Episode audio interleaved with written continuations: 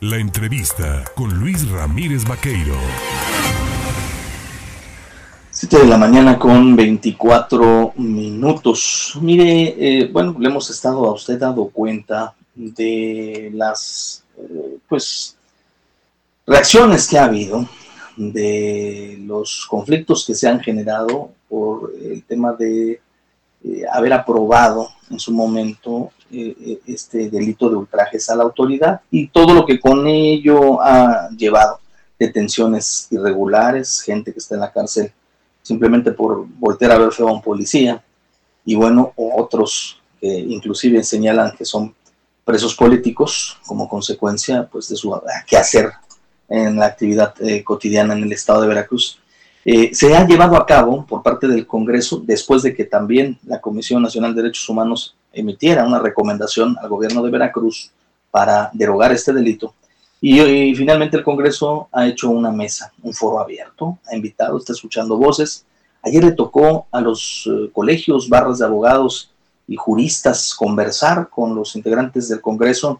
Y yo le agradezco esta mañana al diputado local, también integrante de la Comisión de Justicia y Puntos Constitucionales, presidente del Comité Directivo Estatal del PRI, Marlon Ramírez Marín, tomarme el teléfono. ¿Cómo estás, Marlon?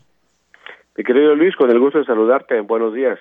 Oye, buen día. Pues en primer lugar, creo que esa es la vía, ¿no? Escuchar todas las voces, conocer todas las opiniones y finalmente hacer un buen análisis para tomar una buena determinación, ¿no? Es correcto, Luis. Primero y antes de entrar en materia, eh, solidarizarme una vez más con el gremio periodístico, eh, la lamentable pérdida de Jorge Camero, que es eh, compañero de, lucha de ustedes. Y pues este asunto no cesa en el país, ¿no? Mi solidaridad para, para todos. Y bien, como, como lo comentas, ayer tuvimos una reunión, me parece muy importante, con colegios, barras de abogados, eh, con la Comisión de Justicia, de la que formo parte, de la que preside el diputado Fernando Cervantes y la compañera Rosalinda Galindo eh, Silva.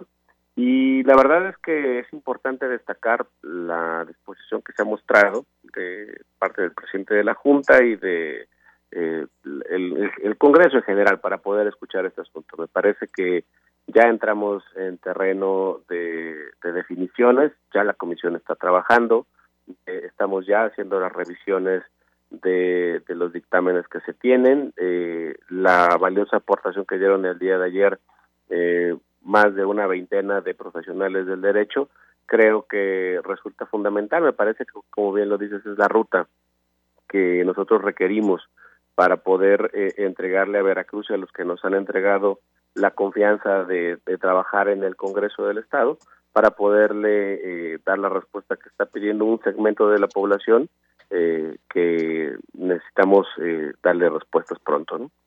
A ver, en el tema del ultraje a la autoridad, aun cuando se advierte que es anticonstitucional el delito, hay 18 legislaciones estatales que lo contemplan. ¿Se debe de hacer alguna modificación, una homologación? ¿Qué es lo que debe de ajustarse? Porque también comprendo que el Estado está justificando el tema del ultraje en el sentido de no faltarle ¿no? a la autoridad. Ya mucha gente simplemente no respeta a, los policías, a la autoridad y los violenta. Eh, y hemos visto imágenes de esto. ¿Qué es lo que tú consideras debe de, hacerse en esto? Mira, yo lo que creo que tenemos que hacer es quitarle la vaguedad al delito, eh, Luis. Eh, el problema cuando no hay una precisión jurídica respecto de un texto que se puede aplicar como se viene aplicando este tan tan de forma tan exagerada eh, creo yo que es lo que ha venido haciendo todo este cúmulo de injusticias y, ha provocado que muchas familias eh, de personas que están en este momento presuntamente ingresadas en centros penitenciarios de manera irregular y legal que ha generado tanta inconformidad eh, social y aquí me quiero detener, Luis, porque hay un tema que me parece de la mayor importancia destacar.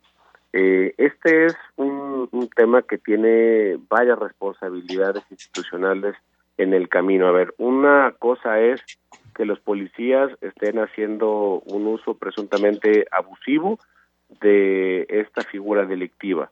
Otra que la fiscalía esté consignando por esos delitos. Pero una muy importante, mi querido Luis, es que los jueces de control estén eh, imponiendo penas privativas de libertad a diestra y siniestra. Y aquí es importante que vayamos y busquemos, el día que hizo su informe la presidenta del tribunal, prácticamente reconoció que le llaman a los jueces para decirles de qué manera tienen que emitir sus resoluciones. Y esto está completamente eh, desapartado de la norma, mi querido Luis. Entonces, yo creo que es un delito que va más allá de la simple responsabilidad institucional de hoy en el Congreso para poder hacer la modificación. Eso está aceptado, es correcto y lo vamos a hacer. Por lo menos yo me he comprometido públicamente a que la eh, composición, el acompañamiento de los abogados nos habrá de servir para presentar y normar mi criterio jurídico para presentar esta parte. Pero también es muy importante que busquemos el punto de vista porque el papel que está jugando el poder judicial en este en este caso eh, es de la mayor relevancia. Creo que es el que tiene todo el peso específico por tener a la gente presa en este momento en la cárcel independientemente de que haya un ámbito y haya un ánimo de persecución política a eh, opositores y a gente que no se doblega ante un gobierno que claramente tiene una convicción distinta a, la que tienen los gobiernos democráticos. Ahora bien, eh, también preguntar, a ver, esto que tú has mencionado es sumamente importante, no puede ser que literalmente les dicte en línea de cómo tienen que sentenciar los jueces, los jueces deberían de tener la capacidad y el conocimiento pues legal para determinar pues qué es lo que lo que corresponde por procedimiento, por lógica jurídica, por principio. Eh, eh, durante mucho tiempo, previo a la instalación del nuevo modelo de justicia penal adversarial, se gastaron miles de millones de pesos en la supuesta capacitación de jueces, de ministerios públicos. Hoy la propia fiscalía emplea este método como pues arma para el Estado. Eh, no se tendrá que mandar a traer a la responsable de la fiscalía y que rinda cuentas de lo que se está haciendo lo que están haciendo sus fiscales.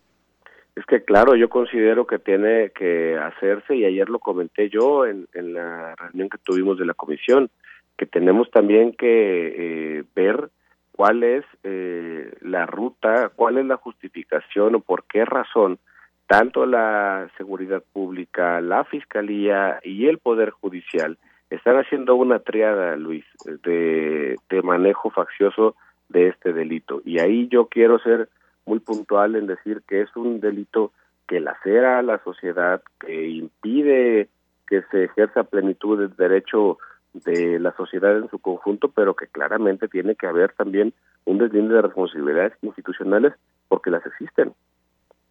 Ahora, en esta en este foro abierto, ¿qué han mencionado pues eh, directamente los abogados? ¿Qué recoges tú de lo dicho por cada uno de ellos? ¿Es necesario derogar el delito de ultrajes para garantizar el pleno Estado de Derecho y la impartición plena de justicia?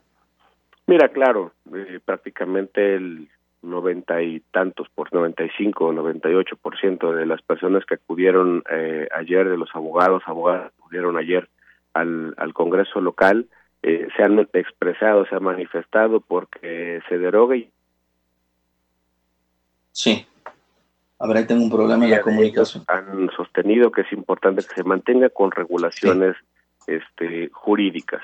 Eh, la realidad es que yo sí creo que es muy importante que de todas estas observaciones hagamos un planteamiento, perdón, eh, Luis, que es fundamental.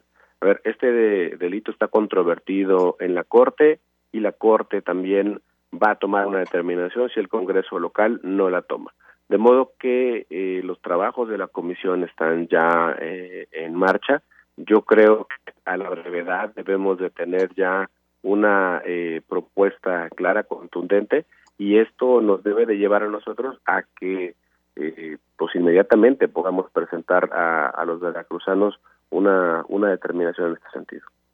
Ahora bien, ¿usted estima que en unas 72 horas, que el próximo lunes, próximo martes, esté analizándose esto en el Pleno del Congreso. Se lo pregunto porque también, lo decía, hay tiempo perentorio y el Senado puede mandar a llamar a los responsables tanto del Ejecutivo como del Congreso por no, o de la Fiscalía, por no hacer caso a una recomendación de la Comisión Nacional de Derechos Humanos, ¿no? Sí, por supuesto, Luis. Ya los trabajos han iniciado desde el día de ayer que concluyó la reunión con los abogados. Hemos estado reunidos la comisión eh, y seguimos trabajando porque tenemos que presentar de manera inmediata al Pleno ya una, una un dictamen que, que necesariamente tenga que ser analizado y votado por, la, por el Pleno. Muy bien, pues yo le agradezco al diputado local, al presidente del Comité Ejecutivo eh, Directivo Estatal del Partido Revolucionario Institucional, Marlon Ramírez Marín, por eh, platicar y conversar con el auditorio de En Contacto en el Estado. Como siempre, te mando un abrazo, mi querido Marlon. Agradecido contigo, mi querido Luis, un abrazo a todo el auditorio. Gracias, ahí tiene usted al diputado local Marlon Ramírez Marín y el delito de un a la autoridad. Hay mucha disposición.